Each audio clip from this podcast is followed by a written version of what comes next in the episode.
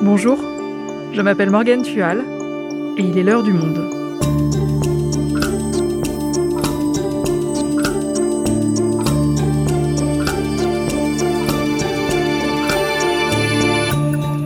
Aujourd'hui, on vous emmène dans les Alpes. Alors que les députés débattent en ce moment même de la loi climat, on voit déjà dans ces montagnes les conséquences de la crise climatique, avec des glaciers qui reculent d'année en année. Dans les Alpes, des glaciers mythiques en péril, un épisode produit par Adèle Ponticelli et Antoine Boyer, réalisation Amandine Robillard.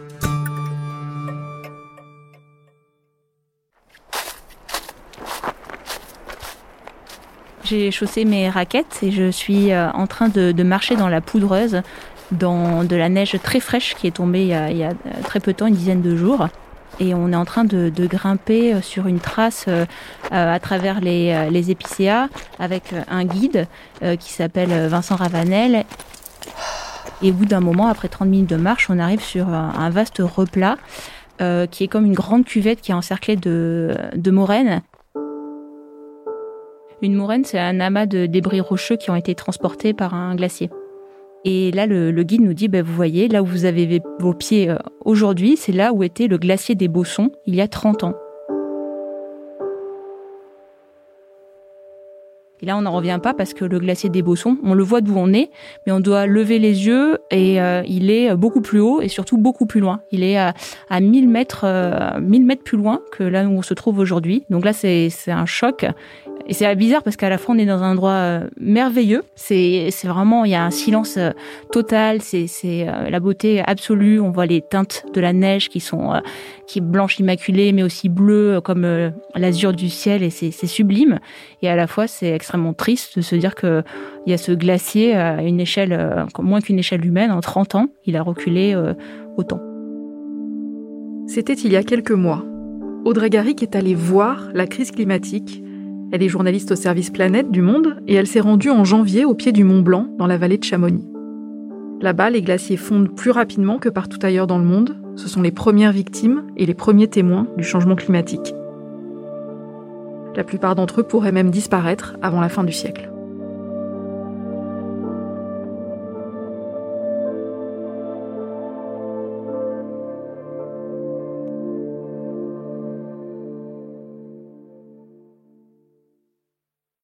Audrey, on vient de t'entendre nous raconter ta découverte du glacier des Bossons transfiguré. Est-ce que pendant ton reportage dans les Alpes, tu as pu constater d'autres effets visibles du changement climatique? Oui, les bossons, c'est pas les seuls, euh, le seul glacier qui est affecté par le changement climatique. En fait, ce sont tous les, glaciers du massif qui le sont. Et parmi les plus connus, il y a le Tacona, Argentière, et surtout, évidemment, il y a l'emblématique mer de glace. Ça reste le glacier qui est le plus euh, long des Alpes françaises. Il mesure 12 euh, km de long, mais il a reculé de 2,7 km en 150 ans. Et il a perdu 250 mètres d'épaisseur au montant vert. Et le, le Mont-en-Vert, en fait, c'est un site qui est situé à 1900 mètres d'altitude. Il est très connu parce qu'on y accède par un petit train à crémaillère depuis euh, Chamonix. Et ensuite, une fois qu'on est sur ce site, avant, on prenait une télécabine et on descendait euh, sur la mer de glace qui est en contrebas. Et désormais, la télécabine, elle arrive euh, bien au-dessus de la mer de glace parce que la mer de glace a complètement reculé. Et donc, il faut des marches, descendre un escalier pour arriver sur la mer de glace et sur euh, la grotte de la mer de glace. Et maintenant, il y a 550 marches qui permettent d'arriver sur la mer de glace et euh, on en rajoute à peu près une dizaine chaque année à mesure que le glacier se rétracte. Et depuis quand les glaciers des Alpes reculent comme ça? C'est récent? Les, glaciers, ils ont perdu euh, plus de la moitié de leur superficie depuis 1850, euh, qui est la, fin du petit âge glaciaire. Et en fait, il y a eu différentes périodes. Ils ont pas mal reculé dans les années 30, 40, 50. Ensuite, euh, ils ont gagné un petit peu de masse dans les années 70-80. Et là, il y a à nouveau une très forte accélération de leur perte de glace à partir des années 80. Donc, ça fait, fait à peu près trois décennies qu'il y a un recul accéléré des glaciers dans les Alpes. Et donc ce recul des glaciers, il est bien lié au changement climatique? Oui, il est dû au changement climatique et donc aux activités humaines qui émettent des gaz à effet de serre. Ça se traduit du coup par un, réchauffement euh, climatique qui est beaucoup plus important euh, dans les Alpes que sur le reste du globe. On dit que les, Alpes et la vallée de Chamonix se sont euh, réchauffées de plus de 2 degrés depuis le début du 19e siècle et c'est plus du double du reste du monde. Et à part cette fonte impressionnante des glaciers que tu as pu constater, est-ce qu'il y a d'autres signes de la crise climatique dans les Alpes? Oui, il y, a, beaucoup d'effets de la crise climatique dans les Alpes et c'est souvent des effets en cascade. Ludovic Ravanel, euh, que j'ai rencontré, qui m'a raconté ça, c'est un, géomorphologue qui euh, étudie le, relief des Alpes et qui connaît aussi très bien euh, cette vallée puisqu'il est lui-même né là. Il est issu d'une famille de guides. Lui, il a d'abord étudié beaucoup les écroulements rocheux. Donc ça, il m'a expliqué en fait il y a une très forte hausse à la fois de leur fréquence et de leur volume. C'est quand en fait il y a euh, plus de 100 mètres cubes de roches qui, s'écroulent de la, paroi de la montagne et qui tombent par terre. Et il en a comptabilisé 1200 euh, depuis 2007. Et il explique que c'est la fonte du permafrost qui est responsable de ça. Donc le permafrost, en fait, c'est des sols euh, ou des surfaces qui sont tout le temps gelées. Et pour Ludovic Ravanel, il explique que c'est euh, comme le ciment de la montagne. Et quand le permafrost fond, bah, la montagne, en fait, elle, elle s'effrite ou elle s'écroule.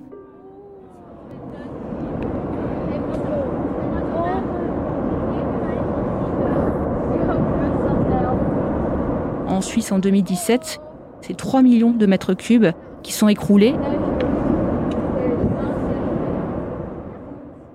et ils sont tombés sur un glacier qui était situé au-dessous. Et en fait, ça a fait fondre d'un coup euh, le glacier. Et il y a eu à la fois la roche et euh, toute l'eau euh, du glacier qui se sont mélangées et qui ont qui sont écoulés sur le reste de la vallée, tout ce qui était en dessous. Et là, en l'occurrence, il y avait des gens qui étaient dessous et des bâtiments. Et donc, il y a eu huit morts et une centaine de bâtiments détruits. Donc aujourd'hui, si on regarde la montagne, si on regarde les Alpes, elles ne ressemblent pas à ce à quoi elles ressemblaient il y a 30 ans. Oui, c'est ce que m'ont dit tous les gens que j'ai rencontrés. Alors moi, je l'ai pas vu euh, lors de ce reportage parce que quand j'y suis allée, il y avait de la neige partout, donc euh, tout était blanc et tout était magnifique. Mais c'est vrai que tant les guides que euh, les habitants m'ont expliqué que l'été, bah, c'était, ils voyaient surtout des tas de cailloux. En fait, c'est comme ça qu'ils disent que c'est c'est très gris. c'est d'ailleurs ce que m'a raconté Ludovic Ravanel, qui, soit disant passant, est dans la même famille que Vincent Ravanel, qui était le guide qui m'a accompagné au Bosson. les Ravanel, c'est une grande famille de guides depuis très très longtemps à Chamonix, sont très connus euh, là-bas. Quand on regarde les, massifs de haute montagne, on a un véritable engrisement des paysages. Un engrisement parce que justement les glaciers se retirent, donc quand ils se retirent, ça laisse place à des espaces rocheux. Très clairement, on n'est plus sur les images d'Épinal où la montagne apparaît euh, très blanche. Maintenant, effectivement, la montagne est beaucoup plus grise que par le passé. Donc la montagne, elle, devient de plus en plus grise, mais aussi euh, elle verdit. C'est ça qui est frappant, c'est que désormais l'altitude de la forêt, elle s'est élevée de manière euh, conséquente depuis les années 50, et euh, la surface aussi occupée par la forêt a considérablement augmenté en raison du changement climatique. Le changement climatique a, donc des effets sur la flore, mais aussi sur la faune. Il y a un bon exemple, c'est le lièvre variable. Je suis partie sur ses traces parce qu'il est euh, très affecté par le changement climatique, euh, parce que c'est un lièvre en fait qui tire son nom du fait qu'il est euh, blanc l'hiver et brun l'été. Il change de, pelage. Et le problème aujourd'hui, c'est qu'il y a une désynchronisation entre sa mue qui n'a pas bougé dans le temps, donc c'est toujours au milieu de l'année, et la fonte de, de la neige qui, elle, euh, est de plus en plus précoce. Et donc, il y a un moment où on retrouve un lièvre qui est tout blanc dans un environnement qui n'est plus du tout, et il est beaucoup plus euh, facilement repérable par ses prédateurs, donc il est plus euh, affecté. Et alors, finalement, tu as réussi à en voir des lièvres pendant ton reportage? Non, malheureusement, on était très déçus. On a, vu des traces de, de chevreuil, des traces de cerfs, des traces d'écureuil, plein de traces dans la, dans la neige, mais pas de traces de lièvre et pas de crottes de lièvre pour notre plus grand désespoir. Tu nous as dit que le réchauffement climatique était responsable de ce changement de paysage. Concrètement, ça veut dire que c'est la hausse des températures qui entraîne la fonte des glaciers. Oui, c'est ça. On observe en fait euh, une hausse des températures euh, beaucoup plus élevée euh, sur les Alpes. Et donc, c'est dû à un phénomène qui est comme une sorte de cercle vicieux. Le réchauffement climatique fait fondre la glace et la neige, qui sont des surfaces réfléchissantes et elles sont transformées par des roches qui, elles, sont des surfaces qui absorbent, qui sont sombres, et donc qui absorbent les rayons lumineux et la chaleur. Et donc, euh, ça fait que ça augmente le réchauffement, et ensuite, euh, ça fait fondre encore plus de, glace et de neige. Donc si je comprends bien, moins de neige, ça fait moins de surface réfléchissante et plus de roches. La roche absorbe la chaleur, donc la chaleur augmente encore et fait fondre plus de neige, et ainsi de suite. Ce cercle vicieux, au-delà des Alpes, est-ce qu'il peut avoir des conséquences encore plus importantes? Il peut avoir des conséquences euh, dramatiques, euh, surtout dans l'Himalaya, en fait, où les, glaciers, ce sont des châteaux d'eau, c'est les réserves d'eau douce euh, dont dépendent des, millions, si ce n'est quelques milliards de personnes en Asie dans ce bassin et qui auront donc beaucoup moins accès à d'eau et, ça a des conséquences sur l'agriculture aussi. Et la fonte des glaciers, de manière générale, des glaciers terrestres, elle a aussi un impact. Elle contribue à l'élévation du niveau des mers. Elle s'ajoute aussi à la fonte euh, du Groenland, de l'Antarctique. Tout ça fait que le niveau des mers s'élève et pourrait s'élever euh, de peut-être plus d'un mètre d'ici à la fin du siècle. Et à terme, que ce soit dans les Alpes ou dans le monde entier, est-ce qu'on peut craindre la disparition totale de ces glaciers? Il y a beaucoup d'études euh, assez alarmantes, effectivement, sur euh, le risque de disparition euh, des glaciers. Alors, en Himalaya, pas, entièrement vu, l'altitude, mais en, tout cas dans les Alpes, oui, en Patagonie. Il y a une étude qui a montré que si on, on avait une hausse de 3 degrés de la température par rapport à l'art pré-industriel, tous les glaciers alpins qui sont situés à moins de 3500 mètres d'altitude pourraient disparaître à la fin du siècle. En fait, ça représente 85 à 90% d'entre eux. Est-ce qu'on peut encore éviter ça? Est-ce qu'il y a une solution? Bah, la solution, c'est de réduire drastiquement les émissions de gaz à effet de serre. Donc, c'est euh, de sortir des énergies fossiles, d'arrêter la déforestation, de replanter au maximum des arbres, de changer euh, nos modes de vie et, euh, et peut-être aussi d'écouter le, le, GIEC, euh, qui est donc le groupe d'experts intergouvernemental sur l'évolution du climat. Ce sont les, tous les climatologues qui étudient l'évolution du climat, qui nous dit qu'il faudrait réduire nos émissions de 50%, les diviser par deux d'ici à 2030 si on voulait maintenir le réchauffement climatique à 1,5 degré à l'échelle mondiale.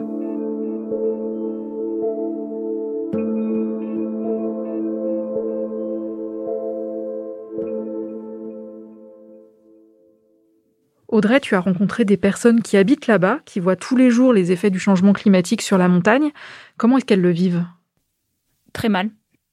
Elles sont euh, meurtries et très anxieuses de, voir tous ces changements et de surtout de les voir à l'échelle de leur vie ou même de, la moitié de leur vie. Par exemple, José de Vérité qui vit en face du euh, glacier des Bossons, elle est euh, très euh, triste et effarée en fait de, de voir euh, année après année le recul euh, du glacier et elle, disait qu'elle avait vraiment peur de perdre ce bonheur profond que lui offre la nature et j'ai vu aussi beaucoup de gens, que ce soit des habitants, des guides ou des climatologues, qui sont aussi affectés parce qu'ils ont l'impression d'avoir une, une grande responsabilité dans, dans ce qui se passe pour ces glaciers. J'ai rencontré François Damilano, c'est parti, moi ça, enregistre. Qui est un guide de haute montagne. J'habite au pied du Mont Blanc. Qui est aussi himalayiste. Et aujourd'hui il fait euh, grand beau et j'ai la chaîne du Mont Blanc sous les yeux avec les magnifiques glaciers, en tout cas euh, ceux que l'on peut encore admirer aujourd'hui. Et euh, qui fait partie notamment des gens qui culpabilisent. Et en tant que professionnel de la montagne, en tant que guide de haute montagne, on ne peut pas ne pas s'interroger sur un notre devenir, bien évidemment, mais deux sur notre propre responsabilité et sur la manière dont on participe ou pas à, euh, à cette dégradation euh, du climat. À partir du moment où mon métier c'est d'amener euh, des compagnons de voyage sur des montagnes lointaines, ou c'est de les faire venir de loin à Chamonix pour leur faire gravir le Mont Blanc ou, ou des aiguilles alentours, je participe à ce grand business du tourisme. Donc, à un moment donné, bah, ma motivation et ma motivation et ma vocation de guide, sont ébranlés par cette réalité. François Damilano, il m'avait aussi raconté que, euh, que quand il allait euh, sur la mer de glace et quand il voyait euh, toutes les marches, les nouvelles marches qui étaient installées pour descendre sur le glacier, il était de voir le, le, le, trou, il avait parlé de trou de, de vide, il était saisi d'un vertige et il trouvait ça terrorisant quand on observe la transfiguration des, Alpes, on a vraiment euh, en condensé une vision un peu apocalyptique du, du changement climatique. Les guides de haute montagne, les, les, les alpinistes sont atteints par euh, ce qu'on appelle la solastalgie. Alors là, moi j'appelle ça la solastalgie de, de l'aventurier. La solastalgie, c'est cette forme d'éco-anxiété euh, qui nous atteint face à la transformation de nos paysages, face au réchauffement climatique, face à l'état de la planète.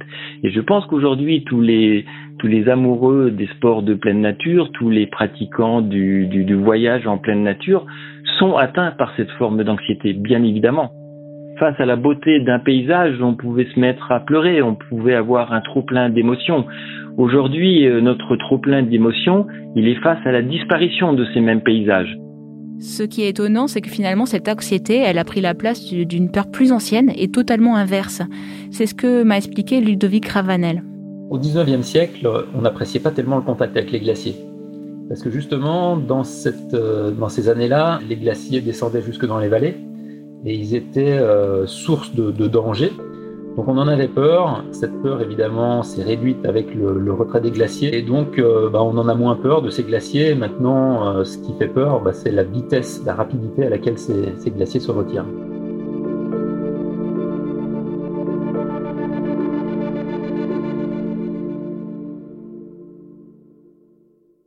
Tout ce dont on vient de parler, le recul des glaciers, la hausse des températures, j'imagine que ça doit avoir un impact sur l'économie liée à la haute montagne? Oui, et particulièrement sur l'alpinisme. Les différents guides de haute montagne que j'ai rencontrés m'ont raconté à quel point désormais c'est beaucoup plus compliqué, voire plus dangereux, de pratiquer l'alpinisme dans, dans un massif euh, qui se réchauffe considérablement. D'abord parce qu'il y a beaucoup d'écroulements rocheux dont on parlait, et ensuite parce que euh, le, recul des glaciers fait que c'est beaucoup plus difficile d'accéder jusqu'au sommet. Les glaciers, faut les voir vraiment comme des, des rampes d'accès au sommet, et désormais quand, quand ils ne sont plus là, il faut euh, monter des, des, parois beaucoup plus hautes et beaucoup plus euh, instables. Le changement climatique il rend aussi plus difficile euh, l'accès au refuge.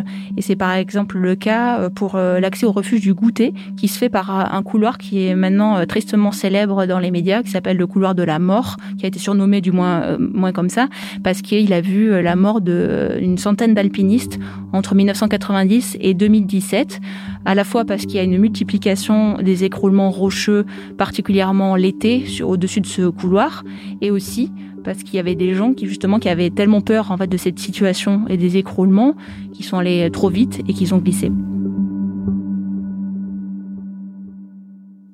Ça veut dire que dans les Alpes, il va falloir réinventer toute la façon de faire du tourisme? Oui, les alpinistes euh, sont déjà en train de s'adapter. Euh, désormais, euh, au lieu de faire des courses seulement l'été, maintenant c'est beaucoup plus difficile l'été, donc ils en font beaucoup plus au printemps, à l'automne, voire l'hiver, ce qui avant n'était pas du tout concevable. Avant c'était beaucoup trop dur, il faisait beaucoup trop froid et puis on n'avait pas forcément le matériel nécessaire. Et ensuite c'est tous les, les sports qui sont en train de d'être revus et notamment le ski évidemment. À Chamonix, il y a la chance d'avoir un domaine qui est encore euh, complètement épargné parce que c'est en altitude, donc il n'y a pas de pistes qui ont été fermées et il n'y a pas encore trop de recours à la neige artificielle. Mais euh, le maire me racontait que euh, entre le changement climatique et aussi la crise du Covid-19, il y a de plus en plus la nécessité de, diversifier les activités, de pas tout axer sur le ski de piste, donc aussi faire d'autres types de ski, le ski de fond et faire aussi peut-être plus du trail, de la rando, d'autres activités l'été, d'avoir tout un tas d'activités sportives et pas seulement le ski de piste. Audrey, on a parlé durant tout cet épisode des Alpes, mais avant qu'on se quitte, je voudrais savoir, est-ce qu'il y a un autre endroit en France où on voit autant les conséquences de la crise climatique? Malheureusement, il y en a beaucoup. Il y a, c'est surtout en été qu'on les voit, mais il y a beaucoup de régions de France euh, où on voit les effets des sécheresses euh, au niveau des fleuves. Il y a la Camargue, par exemple, qui risque d'être asséchée à la fin du siècle. Il y a beaucoup aussi tout le littoral, notamment ouest de la France, qui est affecté par des risques de submersion qui est lié à l'élévation du niveau des mers et euh, le fait qu'il y ait des tempêtes de plus en plus euh, fortes et au risque d'érosion également. Il y a aussi beaucoup de forêts qui sont affectées par euh, le changement climatique qui se traduit par des sécheresses. C'est par exemple le, cas en forêt de Compiègne ou dans, dans le Grand Est. Et évidemment, les Alpes ne sont pas les seules montagnes qui sont touchées par le changement climatique. C'est encore plus visible et prégnant dans les Pyrénées. Là, les, les climatologues là-bas pensent que tous les glaciers qui restent encore dans les Pyrénées pourraient disparaître dès les années 2040. Et tu as prévu d'aller y faire un reportage? J'aimerais aller partout en France, faire des reportages partout sur le changement climatique, mais pas que en France d'ailleurs, aussi euh, dans le monde entier, parce que malheureusement, on a beaucoup d'endroits merveilleux qui sont affectés. Donc euh, j'aimerais aussi, si, si l'épidémie le permet, aller faire des reportages plus loin que, que la France. Merci Audrey. Merci.